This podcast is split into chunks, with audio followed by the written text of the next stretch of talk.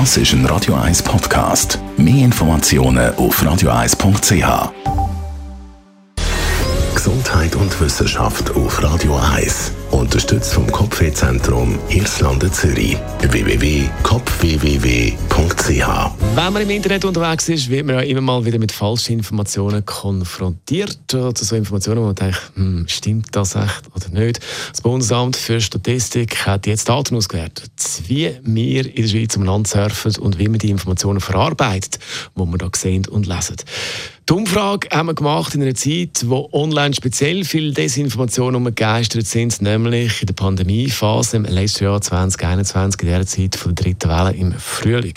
45 Prozent der Bevölkerung hat angegeben, dass man auf Social Media oder Informationsseiten falsche oder fragwürdige Informationen gesehen hat. Und die Hälfte von denen hat die Informationen dann auch einmal überprüft die andere Hälfte nicht.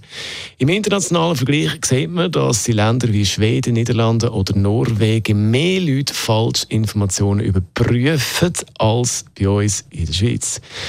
Bei der Auswertung hat man auch gesehen, dass vor allem die jüngere Generation viel weniger Falschinformationen überprüft als die Älteren. Ein bisschen später darum, heute fragt man an bei Bildungsexperten und Verantwortlichen, wo man da muss ansetzen in der Schweiz, wenn es um die Medienkompetenz geht in den Schulen. Das ist ein Thema ein bisschen später, heute Mittag nach dem 12 Uhr da bei Radio 1.